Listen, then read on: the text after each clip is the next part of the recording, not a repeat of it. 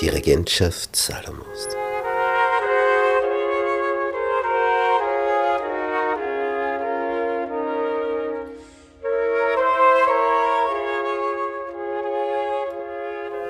Nach der Tempeleinweihung entließ Salomo das Volk am achten Tage.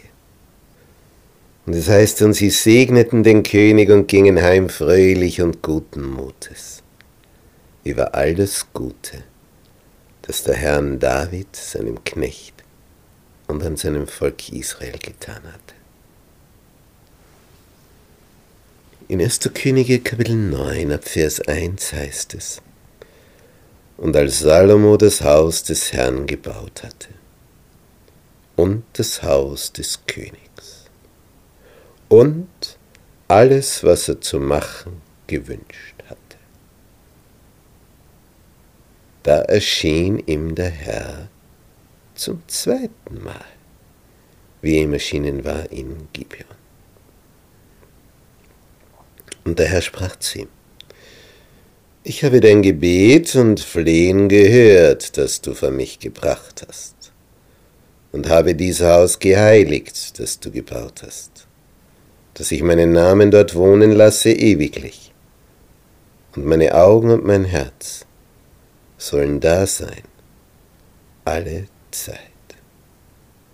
Und du, wenn du vor mir wandelst, wie dein Vater David gewandelt ist, mit rechtschaffenem Herzen und aufrichtig, dass du alles tust, was ich dir geboten habe, und meine Gebote und meine Rechte hältst, so will ich bestätigen den Thron deines Königtums über Israel, wie lang?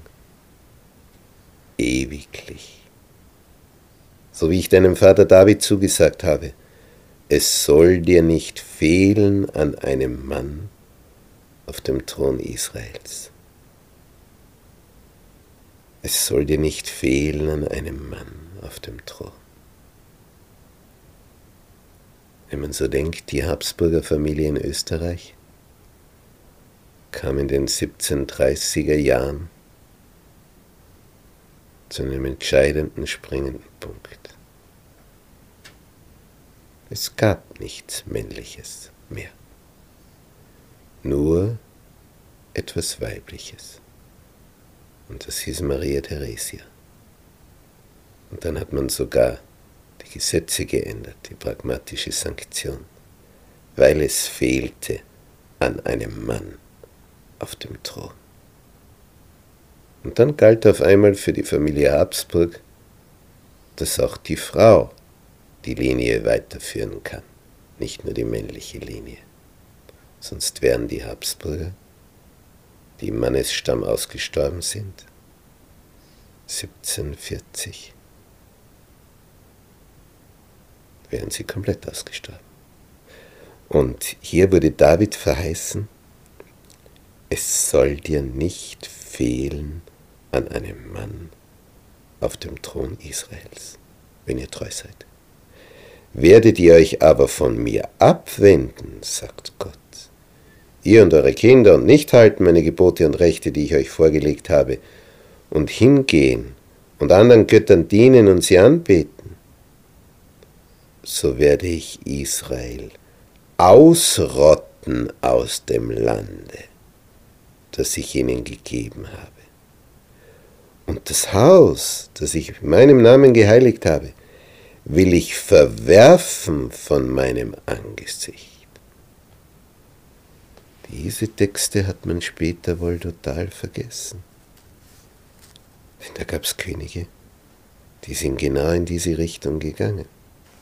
Und Gott sagt schon voraus, und Israel wird ein Spott und Hohn sein unter allen Völkern. Und dies Haus wird eingerissen werden, gerade eingeweiht worden sodass alle, die vorübergehen, sich entsetzen werden und höhnen und sagen, warum hat der Herr diesem Lande und diesem Hause das angetan? Und dann wird man antworten, weil sie den Herrn, ihren Gott, verlassen haben, der ihre Väter aus Ägyptenland führte, und andere Götter angenommen und sie angebetet und ihnen gedient haben. Darum hat der Herr all dies Unheil über sie gebracht. Hätten diese Worte nur nie wahr werden müssen. Aber rund 400 Jahre später wurde es Wirklichkeit. Weil hier Herrscher am Thron waren, die alles andere gemacht haben, als Gott die Treue zu erweisen. 20 Jahre stand nun schon der Tempel und der Palast Salomos. Da gab der König Salomo Hiram 20 Städte im Lande Galiläa. Dieser Hiram von Tyrus hatte Salomo Zedernbäume, Zypressen und Gold gegeben, ohne Ende. Ja, und jetzt war das der Dank, 20 Städte im Lande Galiläa. Und Hiram zog aus von Tyrus, die Städte zu besehen, die ihm Salomo gegeben hatte, und sie gefielen ihm nicht. Und er sprach, was sind das für Städte, mein Bruder, die du mir gegeben hast? Tja, hat nicht dem entsprochen. Als Salomo die verschiedenen Festungen ausbaute, in die Städte Kornspeicher gelegt hatte und in die Städte Wagen und Gespanne, ja, da merkte man, jetzt ist Israel auf dem Höhepunkt. Und von den Amoritern, Hethitern, Beresitern, Hivitern, Jebusitern und deren Nachkommen, die übrig geblieben waren im Lande, an denen Israel den Bann nicht hatte vollstrecken können, die machte Salomo zu frohen Leuten. Aber aus Israel machte er niemand zu frohen Leuten sondern ließ sie Kriegsleute werden und seine Räte und Oberste und Ritter und Hauptleute über seine Wagen und Gespanne sein. Und die Zahl der obersten Amtleute, die über Salomos Bauarbeiten gesetzt waren, betrug 550. Das waren gewissermaßen die obersten Amtleute, die Chefs. 550 kann man sich vorstellen, wie viele Tausende und Abertausende da nach unten hin gearbeitet haben. Und er hat auch die Tochter des Pharao geheiratet, die bekam ein eigenes Haus. Salomo baute sogar Schiffe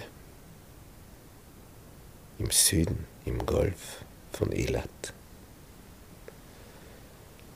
Und Hiram sandte auf die Schiffe seine Leute, der König von Tyrus die gute Schiffsleute waren, die auf dem Meer erfahren waren, zusammen mit den Leuten Salomos. Und sie kamen nach Ophir, dort gab es Gold.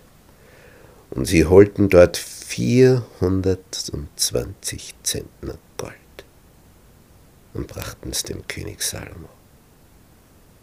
Pracht ohne Ende. Als Salomo so viele außergewöhnliche Bautätigkeiten vornahm, konnte das mit der Zeit nur finanziert werden durch einen starken Steuerdruck, durch hohe Steuerlasten. Und das sollte sich im Laufe der Zeit negativ bemerkbar machen. Denn das Volk begann zu stöhnen. Die rege Bautätigkeit allein 550 oberste Amtleute. Das war so eine Bauwut in all den Festungen des Landes, dass sich so manche einfache Landbewohner dachten, und was haben wir davon? Bekommen wir auch etwas von dem dicken Kuchen ab? Oder ist das alles nur für den König? Und es begann sich schon dort und da Unmut und Unwille zu regen über diesen Steuerdruck und diese außergewöhnliche Bautätigkeit.